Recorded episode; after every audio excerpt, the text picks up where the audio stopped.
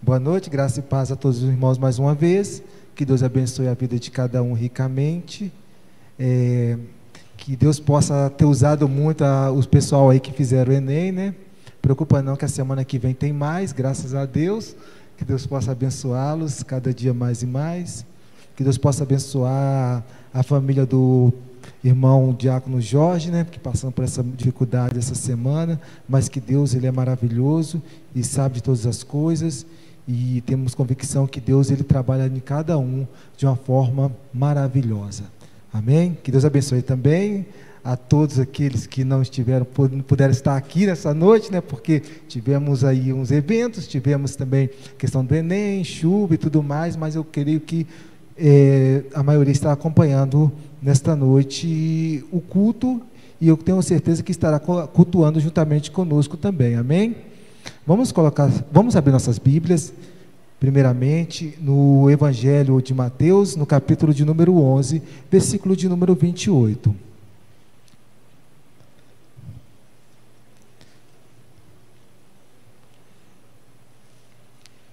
Mateus, capítulo de número 11, versículo de número 28. Nós vamos ler apenas dois versículos, 28 e 29. Todos encontraram? Amém? Está escrito assim a palavra do Senhor, no Evangelho de Mateus, no capítulo de número 11, versículo de número 28 e 29. Vinde a mim todos os que estáis cansados e oprimidos, e eu vos aliviarei. Tomai sobre vós o meu jugo e aprendei de mim, que sou manso e humilde de coração, e encontrareis descanso para vossas almas. Amém? Glória a Deus. Como está sendo gravado, né? Como nossos cultos é gravado, eu gostaria de deixar aqui antes esse sermão ele foi para deixar da onde que eu retirei algumas partes desse sermão do livro é, do, as práticas do cristianismo de Kierkegaard, é, alguma, primeiro capítulo 1 do livro, foi tirado algumas partes do capítulo 1 desse livro. Se você quiser um dia acompanhar, muito bom, um livro excelente.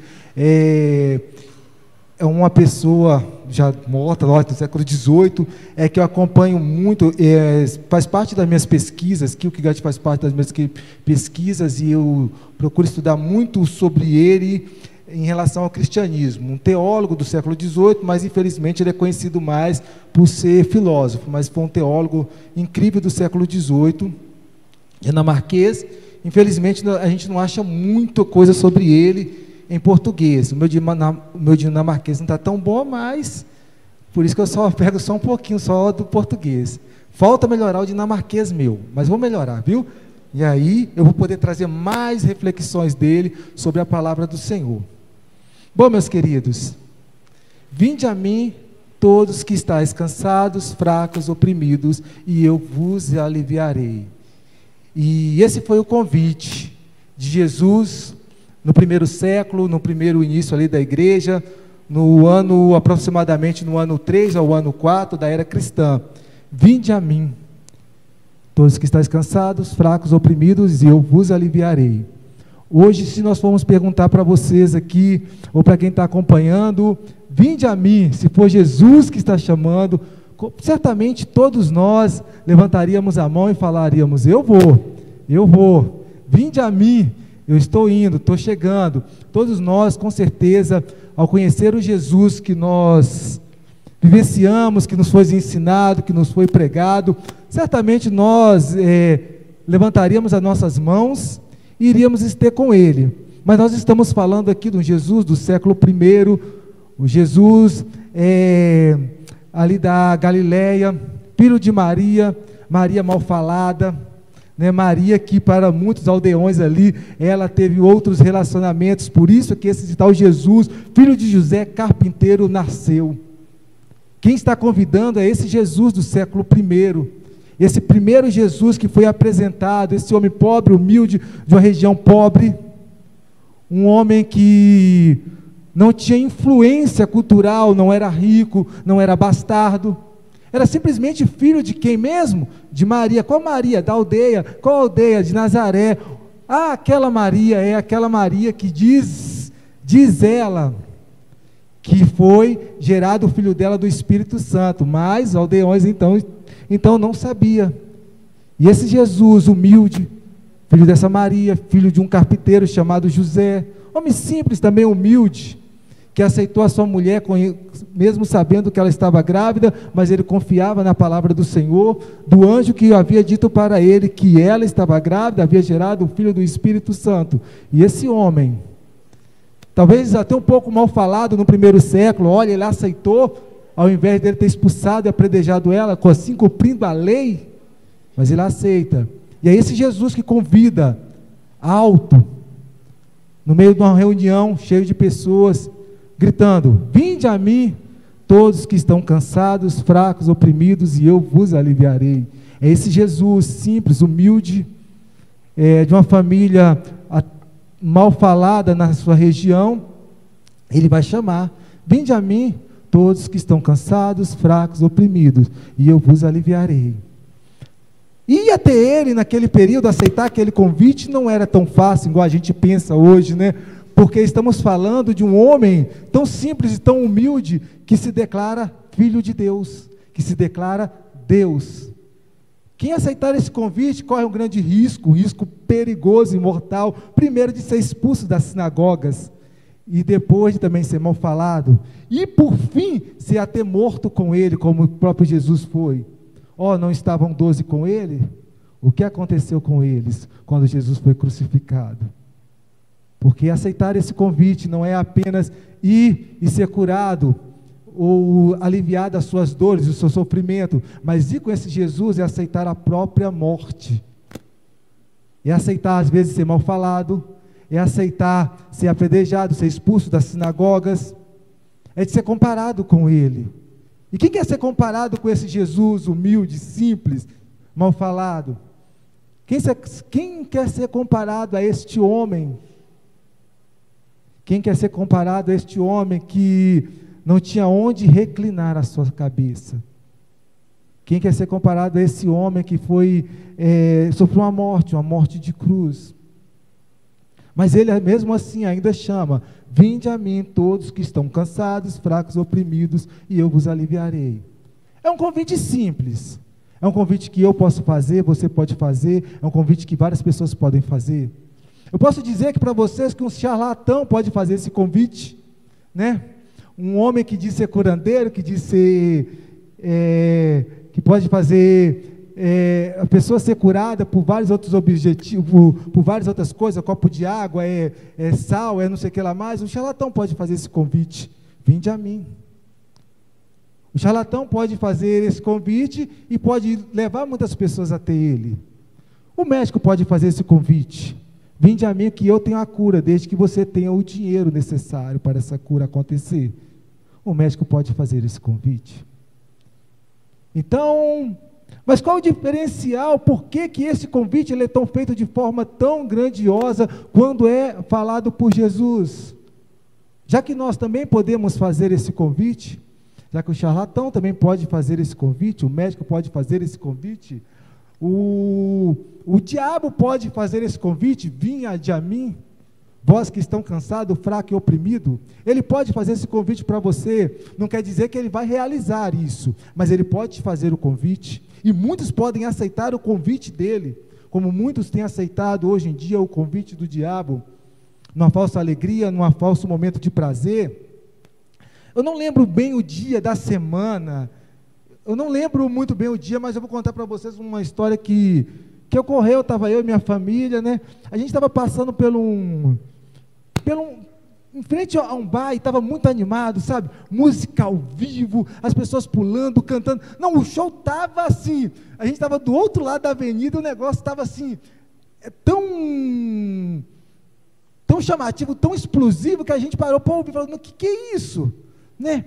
E aí veio aquela pergunta o seguinte: nossa, como que na igreja não é assim? Não é essa pergunta que a gente fala assim, Poxa, como que na igreja poderia ser assim, todo mundo pulando, todo animado, mas aí sabe quando o Espírito Santo ele te constrange e fala com você assim, no seu íntimo? É porque aqui eles não refletem o que eles deveriam ter refletido. Aqui eles estão aceitando apenas o convite de Satanás para uma falsa alegria, e dentro da igreja você vai reconhecer quem você é. E quando a gente olha para a gente, que a gente reconhece quem a gente é, a gente cada dia descobre que a gente precisa muito melhorar, mudar muito, a gente precisa ser transformado demais, e essa reflexão causa às vezes uma dor e uma agonia tão grande que falta força para muitos pularem, gritarem, é, se alegrarem, assim, entre aspas, não que não há alegria, mas que há uma reflexão maior.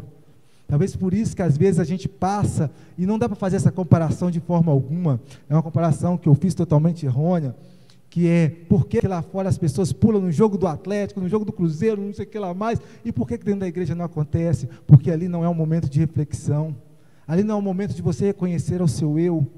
É o que Salomão vai nos dizer que Melhor é o homem estar em um velório, às vezes, do que estar numa grande festa. Não que a festa não seja boa, não que a festa não seja agradável, é que na velório, às vezes, é um momento de reflexão, de olharmos para dentro de nós, de nos analisarmos e reconhecermos: olha, algo em mim precisa ser transformado e mudado.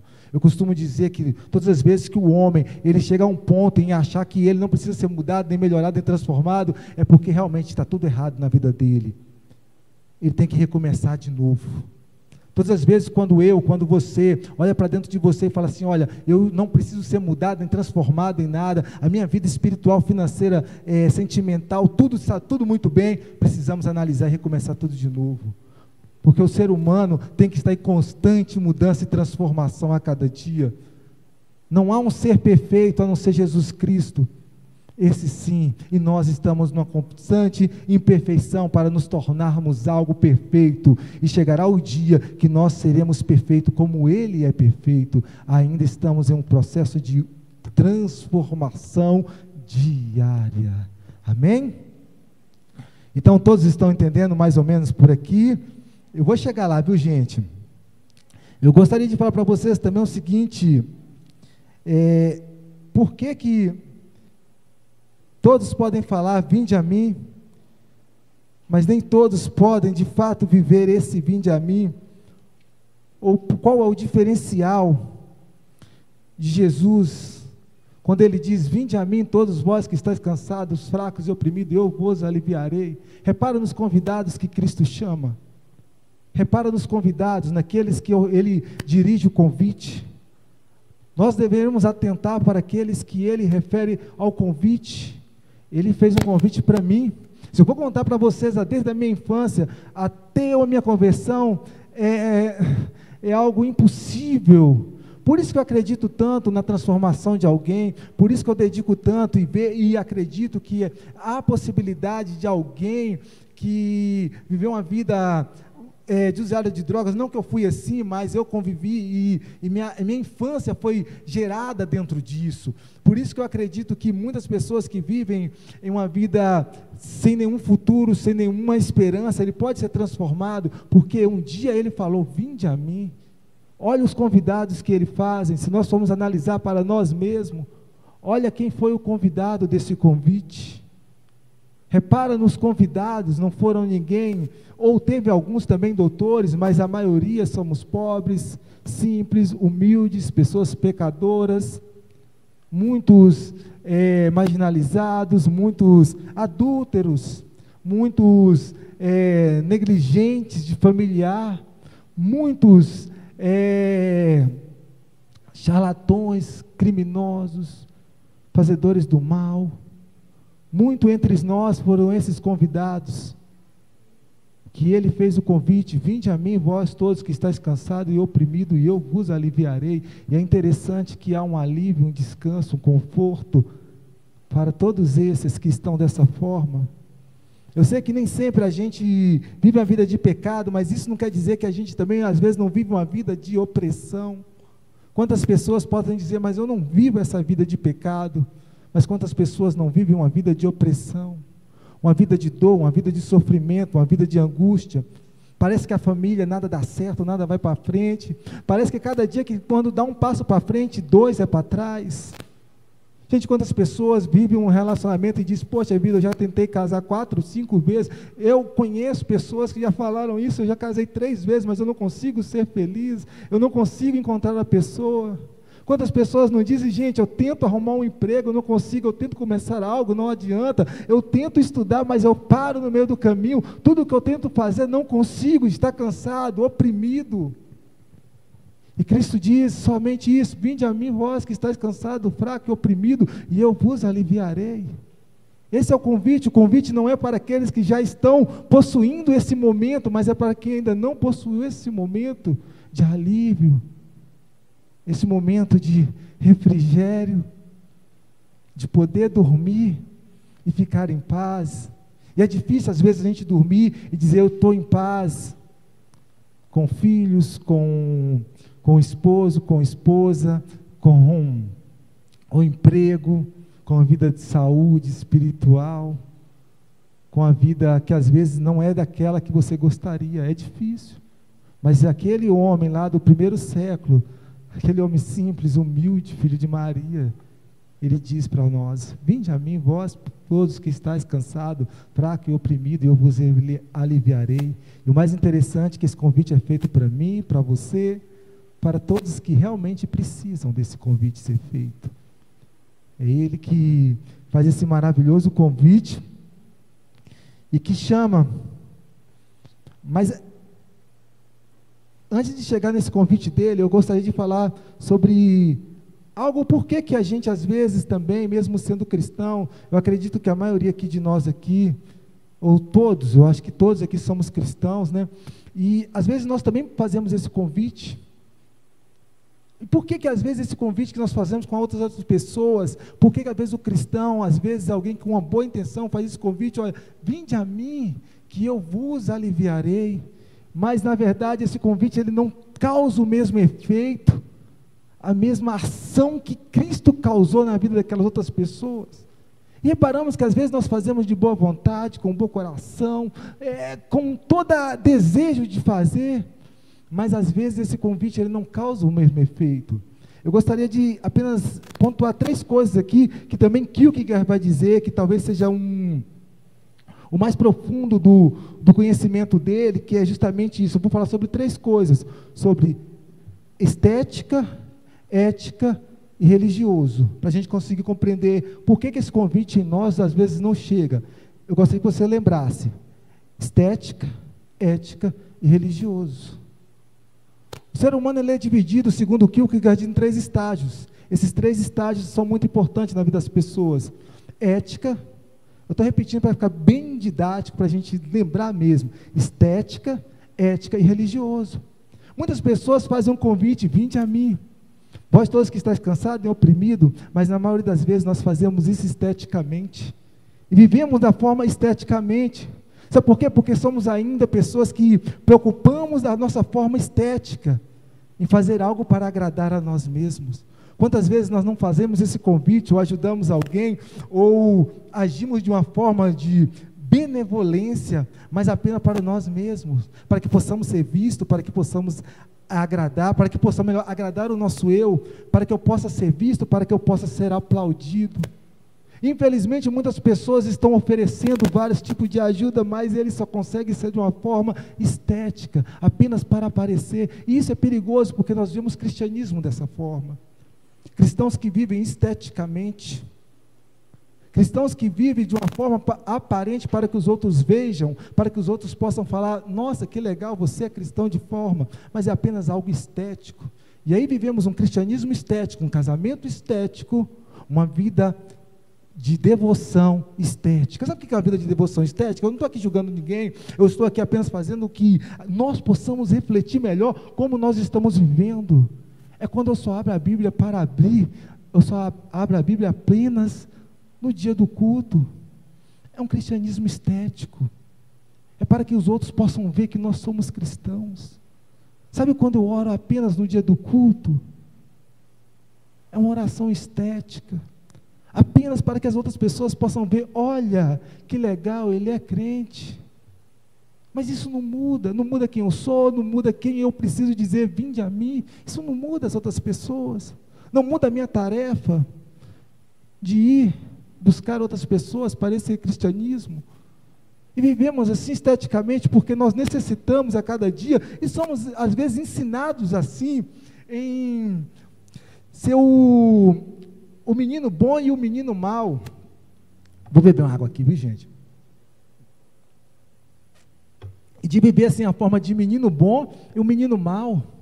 O que, que seria isso? O menino bom é aquele menino que faz alguma coisa e todo mundo, olha, parabéns, você fez. Uau! E o menino mal? Não fez o que agradou? Você é mal, você não merece, você não vai ganhar é, o brinquedo, você não vai ganhar, você vai ficar de castigo. E é assim, infelizmente, nós educamos os nossos animais, não é verdade? O cachorrinho que faz, fez o cocô é, no jornal, vai ganhar um ossinho. Não fez, cachorro mal, vai dormir lá fora. E nós criamos esse sujeito do desempenho e essa pessoa que ela é necessidade para, essa, para esse aplauso, para esse menino bom. E esse menino bom, às vezes, ele não vive de forma com que ele gostaria de viver, ele não consegue se expor para que ele possa ser transformado, porque ele precisa mostrar cada dia esteticamente que ele é esse menino bom. Porque se ele não for esse menino bom, ele não ganha esse presente. Isso se torna um vício. De todos os dias ter que mentir, ter que se enganar, ter que enganar os pais, enganar a mãe, enganar os irmãos, enganar a si mesmo, tentar enganar a Cristo porque ele precisa ser esse menino do desempenho. Ele precisa mostrar esteticamente que ele não é aquilo que ele não, que ele é aquilo que ele não é. Isso gera sofrimento, isso gera dor, isso gera angústia. E aí nós paramos para raciocinar e pensar: por que, que tantos jovens hoje estão fora da igreja? Isso nos faz refletir por que, que, que os meus familiares, mais familiares, não estão dentro da igreja. Por que, que eles saíram? Por que, que eles abandonaram tudo? Gente, eu já viciei pessoas que têm é, 10, 20, 30 anos saindo da igreja e nunca mais retornando. Isso é assustador. Que evangelho é esse de 20 anos que não transformou uma pessoa? Que evangelho é esse de 15 anos que não gerou um Cristo dentro desta pessoa? Porque vivemos uma vida totalmente de estética, de estética, preso dentro de, preso dentro dela algo que deveria ser curado, mas não foi porque a aparência estética não deixa que a pessoa seja transformada. E aí, meu Deus do céu, pastor, você tem que falar a hora, pelo amor de Deus, então tá bom. Porque eu fico preocupado, eu, não, eu esqueci meu relógio, fiquei preocupado agora, mas então tá bom. Na qualquer coisa, se eu fazer assim, ó, com a camisa do single, assim, ó, aí eu desconfio. Opa, viu gente, mas é, esse senhor do. É porque eu tenho que respeitar, né, gente? Tanto o pastor como vocês também, né? Então, seja justo. É, então, esse, essa pessoa ela vai viver a vida toda esteticamente, não vai conseguir deixar o, o, cristianismo gerar nele uma transformação real. E como que eu consigo transformar alguém se nem a mim mesmo esse evangelho foi transformador em mim? É algo meio assustador. O evangelho que leva é, transformação para o outro, mas não transforma a mim mesmo. Olha, médico que cura os outros e não cura a si mesmo. Não foi esse o questionamento que fizeram para Cristo. E aí nós entendemos que, por mais que eu queira chamar as pessoas, olha, vinde a mim, que eu tenho aquilo que você não tem ouro nem prata, mas aquilo que eu tenho eu vos dou, a saber, Cristo Jesus, eu não consigo atrair essas pessoas porque eu vivo de uma forma estética. Então eu queria que você pensasse primeiramente sobre essa reflexão na vida de vocês, que nós conseguíssemos quebrar a estética, a oração, o louvor espontâneo, a leitura das sagradas escrituras espontâneas, o jejum espontâneo, né? aquela coisa de fechar a porta do meu quarto e falar com meu pai em secreto, sabe? Aquela coisa de ter a intimidade verdadeira em Cristo, Todo Cristo que eu falar para você aqui agora, histórico ou teologicamente, ele será um Cristo mentiroso para você, sabe por quê? Porque ele é o meu Cristo, é a minha intimidade, não é a sua intimidade, não é o seu Cristo. Por mais que eu possa falar que maravilhas que ele fez na minha vida, o que ele faz, atra mostrando através das Escrituras, mas ainda assim, ele será alguém distante, mentiroso para você. Se você não tiver um relacionamento com Ele, falar assim, nossa, Ele fez isso na sua vida e fez isso também na minha, e fez aquilo, aquilo, aquilo outro na minha. Mas isso só vai acontecer quando nós abrimos mão, quando o, cristão abrir mão da estética e quebrar. E poder dizer para o outro: Vinde a mim. Mas eu também posso dizer, ou o cristão também pode dizer: Vinde a mim, vós todos que estáis cansados, fraco e oprimido, mas de uma forma ética. A ética é legal, né, gente? O cristão, ele sai. Logicamente que o, o primeiro estágio de ética, de estética e ética, há um, há um abismo gigantesco. Que é melhor ser ético do que ser estético. O ético é aquela, aquela pessoa que é social que busca entre a sociedade ser um bom pai, um bom marido, uma boa esposa, um bom filho, um bom empregado. Faz obras sociais. Nós conhecemos várias religiões que são muito bem éticas, fazem maravilhosamente obras sociais incríveis que nós olhamos e falamos assim: meu Deus, nós cristãos ou protestante evangélico, que talvez ele possa se declarar também cristão, nós temos que respeitar isso, mas talvez nós evangélicos, protestantes, nós deveríamos fazer igual ele tão lindo que parece a obra, e é linda a obra. Gente, parece que se doa e que se entrega tudo. É uma vida ética. É uma vida ética. Uau, que casamento incrível, 50 anos.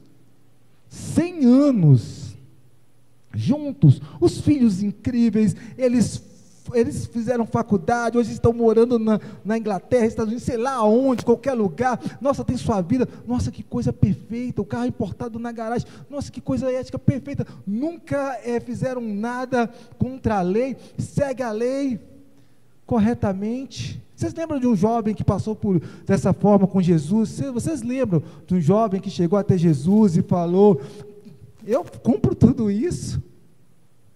Né? Eu cumpro a, toda a lei. Eu sou a pessoa que sou cumpridor da lei. É a pessoa ética. Bacana. É uma pessoa que você olha para ele e vê dignidade. E é verdade, não é mentira. Uma pessoa ética é uma pessoa digna, honesta. Isso talvez seja um doce, isso é um dos sinônimos da ética, apesar que existem várias outras.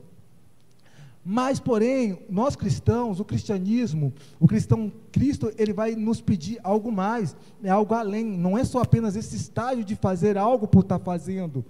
Não é apenas fazer algo porque é certo fazer, porque a lei manda fazer, porque a obrigação manda fazer, mas em 1 Coríntios capítulo 13, nós vamos ver muito bem isso, quando Paulo vai dizer: ainda que eu tivesse ainda que eu falasse a língua dos anjos, dos, hom dos homens, ainda que eu fizesse, ainda que eu entregasse o meu corpo, ainda que eu desse todos os meus bens, se não tivesse amor, nada valeria a pena.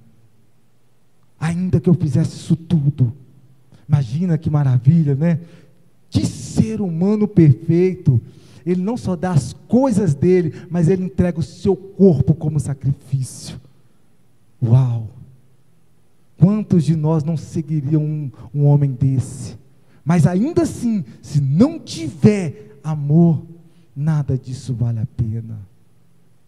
Em Provérbios capítulo 9, vai, ser, é, vai dizer o seguinte: a sabedoria edificou a sua casa, lavou as suas sete colunas e gritou desde o alto das portas: Vinde a mim, vinde a mim, é, comer e beber do vinho que misturei, das águas que são doces.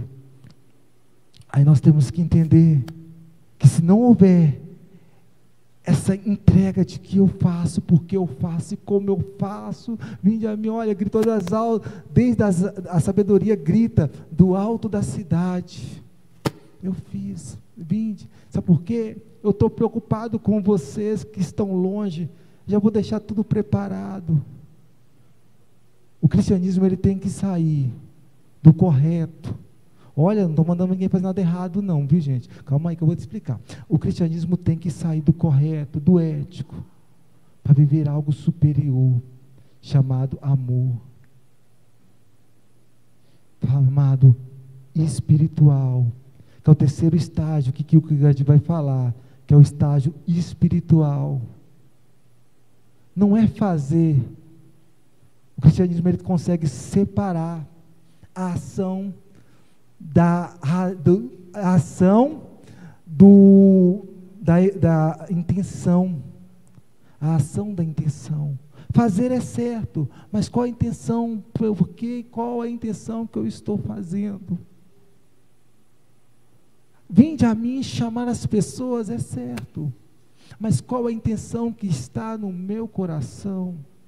Qual é a verdadeira intenção que está sendo gerada aqui? A diferença de quando Jesus Cristo gritava: Vinde a mim, todos que estão cansados e oprimidos, estava aqui, ó, na sua intenção. Não era estético, não era ético, mas era o amor.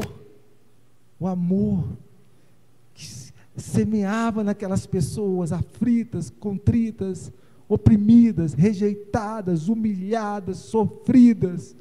Ele as abraçava. Coisa mais difícil, nós não vamos saber, graças a Deus, porque hoje já é radicalizado, né? mas nós nunca vamos saber o que é abraçar um leproso. Mas pensa bem, Cristo abraçou um leproso. Ele abraçou aquele que era chamado de imundo. Ele o abraçou e cuidou. Sabe por quê? Porque nós temos que sair desse, desse contexto do certo. Olha, se a nossa justiça não se exceder a muito a dos fariseus, superioridade não é ser melhor, mas é fazer algo com graça, com amor, maravilhosa graça que nos alcança e tem nos alcançado. Ela precisa ser transportada e, e, e transmitida para outros. Não devemos apenas gritar: Olha, vinde a mim. Nós não devemos apenas dizer: Vem que eu te ajudo. Sabe? Mas é algo maior é, é dizer: Vinde a mim, porque eu vos amo. Gente, a gente, a gente, por mais que a gente fale a palavra amor, por mais que a gente diz para o outro amor, mas o amor em Cristo é um amor maior, porque ele chega a ser um amor fraternal, um amor. E, e, quem, quem é mãe, eu acho que quem é mãe, ela sabe mais do que a gente que é pai. Porque assim, eu tenho um exemplo lá em casa, é o seguinte que quando a Steph está fazendo a comida, cara, ela consegue servir todo mundo e fica por último. Então eu fico viajando nisso, eu falo assim, meu Deus, não pode ser não. E às vezes aí vai lá, aí o Bernardo está fazendo gracinha, não quer comer, aí ela vai lá, pega, vai dar na boca dele ainda. Eu falo, meu Deus, menino já tem sete anos, aí eu fico irado, mas aí ela vai lá com todo cuidado. E quando ela vai comer, já está fria a comida às vezes. Se eu for, se, talvez isso já passou na, na mente de todas as mães, talvez todas as mães já fizeram isso. Deixa de comer às vezes, cara, ganha um bombom lá no serviço, deixa de comer para levar para o menino, chega lá, divide em três. Meu Deus do céu, sabe por quê? É o amor fraternal que Cristo fez. É isso que Cristo está nos ensinando, um momento, um momento espiritual. Sabe, amar alguém é dar-se àquela pessoa, é se importar com aquela pessoa, é preocupar-se com aquela pessoa. E às vezes, por mais difícil que seja, às vezes nós não compreendemos isso, mas nós temos que entender isso, que em muitos casos das nossas vidas, nós fazeremos mais para o outro do que para nós mesmos. Em muito caso.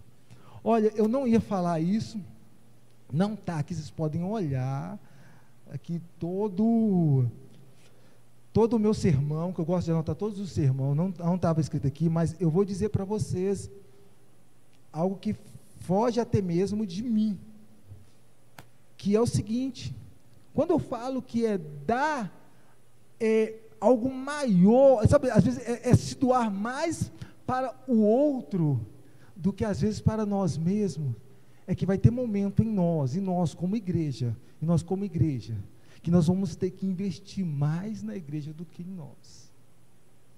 Mais. Há momentos que nós, como corpo de Cristo, corpo de Cristo, nós, como aqueles que creem, que nós precisamos fazer algo para mudar e para ter momentos para que as pessoas possam ir até nós, teremos que doar mais de nós, mais investir mais na igreja do que em nós. Para que nós possamos compreender o amor de Cristo. Sabe por que, que eu digo isso? Com convicção. Não foi isso que Cristo fez na cruz? ele doou mais para a igreja, para aqueles que estavam sendo gerados, do que para ele mesmo.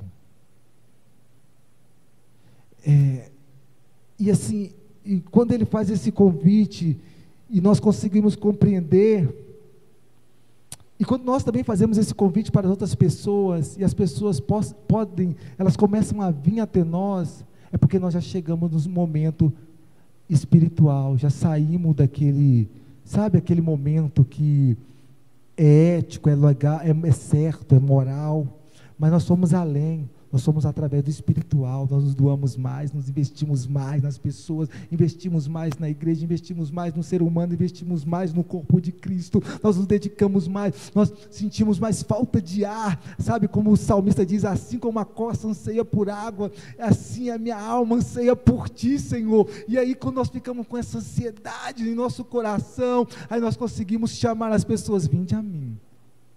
Vinde a mim, porque agora não é você mais que chama, não sou eu mais que chama, mas é o Cristo que foi gerado em nós. Cristo que foi gerado em nós, que começa a chamar as outras pessoas. Vamos colocar sobre os nossos pés? Estou encerrando. Vou orar, mas antes eu gostaria só de encerrar aqui com vocês em pé.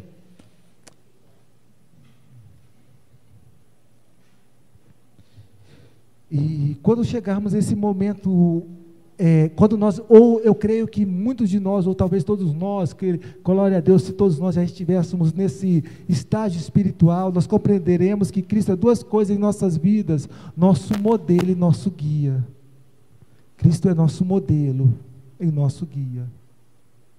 Ele vai nos ser modelo para chamar as pessoas e para sermos como Ele, esse Cristo gerado em nós, e vai nos guiar para chamarmos as pessoas e elas, poder, elas possam ser curadas, saradas,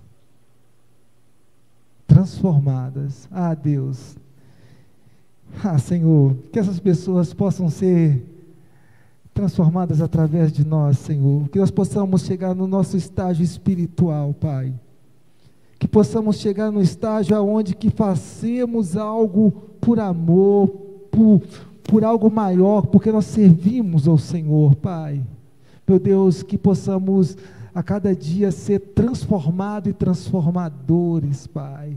Meu Deus, que cada dia possamos viver esse amor, Pai, incondicional para com o próximo. E que possamos ir, Senhor, quando ouvirmos essa palavra maravilhosa. Vinde a mim, Vinde a mim, quando nós estivermos cansados, oprimidos, sobrecarregados, desanimados, tristes, com dores, Pai. Que possamos ouvir essa voz, vinde a mim e a teu Senhor, porque sabemos que o Senhor, o jugo é leve e o fardo, Pai. Ah, o Pai, o fardo, o meu jugo é suave, o fardo é leve, Senhor. Em Ti, Pai, não há dor, não há tristeza, não há angústia. Há momentos, Pai. Há momentos, mas esses momentos, eles são tão pequenos, Pai. São tão pequenos. Se nós formos comparar com a eternidade que o Senhor tem para nós, Senhor. Que possamos viver esse momento, Pai, diante do Senhor. A cada dia, a cada dia, a cada dia. Em nome de Jesus Cristo. Amém e amém e amém. Glória a Deus, que Deus abençoe a cada um dos irmãos. Amém.